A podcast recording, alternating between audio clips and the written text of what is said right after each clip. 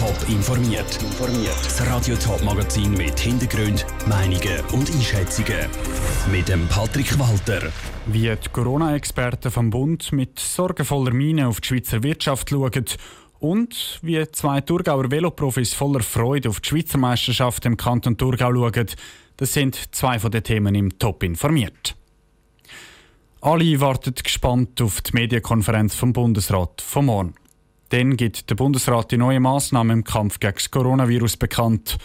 Vor dem Bundesrat sind heute schon mal die Experten vom Bund vor die Medien gestanden. Und für die Experten ist klar, die gesundheitliche Situation in der Schweiz ist ernst. Aber nicht nur Gesundheit, sondern auch die Wirtschaft leidet. Was die Experten zu der wirtschaftlichen Lage gesagt haben, im Beitrag von der Celine Greising.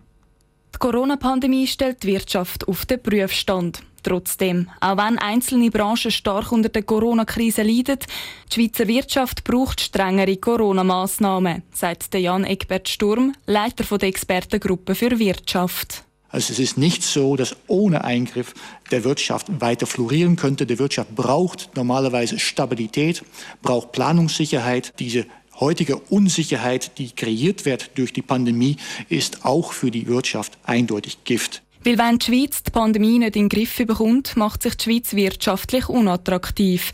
Was für die Wirtschaftsexperten unklar ist, ist, ob ein Mini-Lockdown etwas bringen würde, also das ganze Leben für ein paar wenige Wochen abzufahren.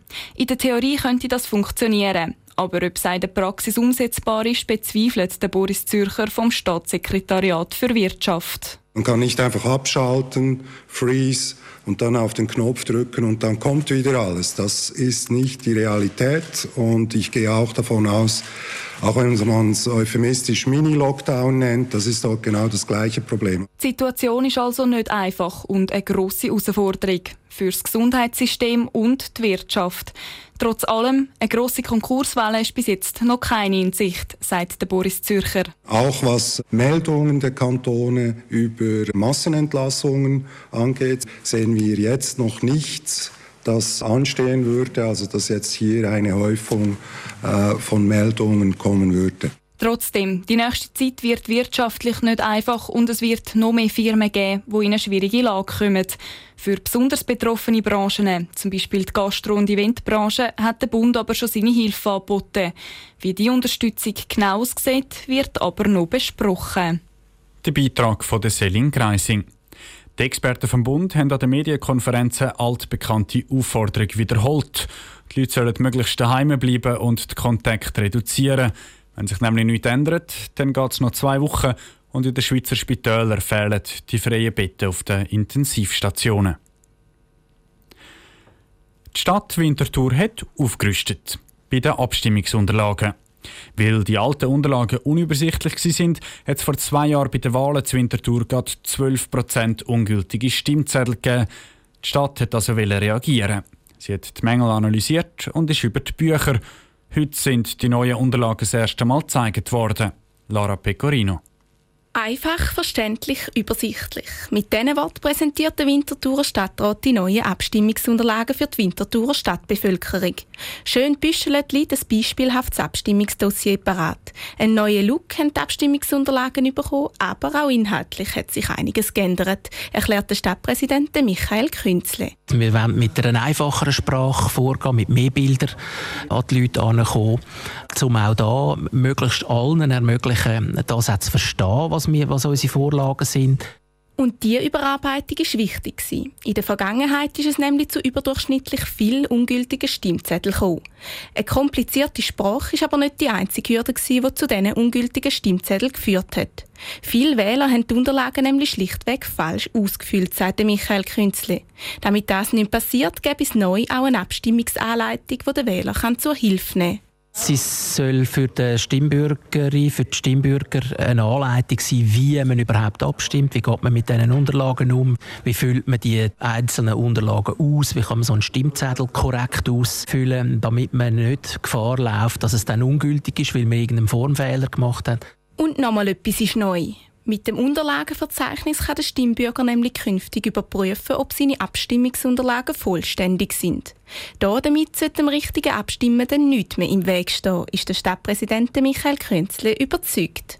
Insgesamt geht es eigentlich uns wirklich darum, dass wir einen Beitrag können leisten können ab der Erhöhung von der Stimmbeteiligung, dass die Leute auch mehr Lust bekommen, an einer Abstimmung teilzunehmen und nicht, weil sie vielleicht sagen, da komme ich gar nicht raus, dann einfach kapitulieren. Also es soll ein Ansporn sein, um da, äh, sich an der Abstimmung zu beteiligen.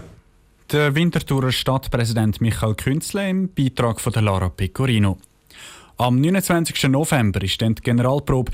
Dann stimmt Winterthur nämlich das erste Mal mit den neuen Abstimmungsunterlagen ab. Bei der Abstimmung geht es um die Querung Grütze, eine Brücke über die Gleis beim Bahnhof Grütze. Die Vorlage wird vom Stadtrat und auch von einer grossen Mehrheit im Gemeinderat unterstützt. In wenigen Tagen kämpfen die besten Schweizer Velofahrer um den Schweizer Meistertitel. Die Rennstrecke am Samstag führt quer durchs Herz vom Kanton Thurgau. Darum stehen die beiden Thurgauer Veloprofis Stefan Küng und Stefan Bissecker auch besonders im Fokus. Der Niki Stettler hat die zwei am Nachmittag getroffen und mit ihnen über ihr besonderes Verhältnis zu dieser Strecke geredet. Eigentlich wäre die Schweizer Meisterschaft im Kanton Watt geplant gewesen. Die ist dann aber wegen Coronavirus abgesagt worden. Weil niemand anders hat das Rennen organisieren ist der Veloclub Bürgle Merwil in Preschen gesprungen. Er hat für die beiden Thurgauer Stefan Küng, der schon dreimal Dritten an einer Weltmeisterschaft geworden ist, und Stefan Bissinger, der das Jahr sein erstes Jahr bei den Profis mitfährt, quasi ein Heimrennen organisiert. Der Stefan Bissinger ist direkt an der Strecke zu euch aufgewachsen und das motiviert ihn zusätzlich. Ob es aber ein Vorteil ist, bezweifelt er. Wir haben 17 Runden und ich glaube, spätestens nach fünf oder sechs Runden kennt dann auch jeder Fahrer jeden Stein oder wo du aufpassen musst. Und bis dann kennt halt jeder auch die Strecke. Und dann ist noch nicht mehr der Vorteil von dem, dass du wirklich die Strecke kennst. Weil irgendwann, irgendwann hat es jeder gesehen. Und auch sein Kollege Stefan Küng hat einen ganz besonderen Bezug zu dieser Strecke. Er hat im zarten Alter von 10 damals sein erstes Rennen eben genau dort gewonnen. Und ein Moment, kurz nachdem es aufgegangen ist, wird er für immer mit dieser Strecke in Verbindung bringen. Ah, ich wollte einen Schluck nehmen aus der Flasche und dort habe ich aber habe ich sie schon wegwerfen. Dann habe ich gedacht, ja nein, ich habe nur eine die Also habe ich sie wieder mit dem Bidonhalter drücken. Ich denke immer wieder an das, weil es ist mein erstes Rennen, das ich gewonnen habe und jedes Mal, wenn ich im Training dort durchfahre, muss ich irgendwie schmunzeln, weil ich an den Moment denke. Heute, 16 Jahre später, schließt sich der Kreis. Und trotz einer Corona-bedingten, eher schwierigen Saison hat der Stefan Küng ein klares Ziel für das letzte Rennen dieser Saison. Es ist ganz klar Schweizer Meistertrick. Also ich bin noch nie Schweizer Meister auf der Straße. Jeder kann sich ausrechnen, dass ich sehr heiß jetzt auf den Titel. Schon die letzten Jahre habe ich von den Favoriten gehört. Aber eben, wie gesagt, es ist taktisch sehr anspruchsvoll, um da können, dann wirklich das Rennen gewinnen. Wie gut sich die beiden an ihrem Heimrennen schlünen, kommt dann am Samstag aus. Die Mahnen starten am Morgen um 9 Uhr und müssen die Strecke insgesamt 17 Mal abfahren, sodass sie am Schluss rund 170 Kilometer in den Beinen hin. Der Niki Stettler hat berichtet. Die Organisatoren des Rennen haben natürlich auch ein strenges Corona-Schutzkonzept ausgeschafft. Zum Beispiel müssen alle Fans eine Maske anlegen und alle Fahrer müssen einen negativen Corona-Test vorzeigen. Wie die Strecke aussieht, zeigen heute auch um 6 Uhr Teletop. Teletop ist nämlich ähm, mit dem Stefan Küng die Strecke schon mal abfahren. Top informiert, auch als Podcast. Mehr Informationen gibt es auf toponline.ch.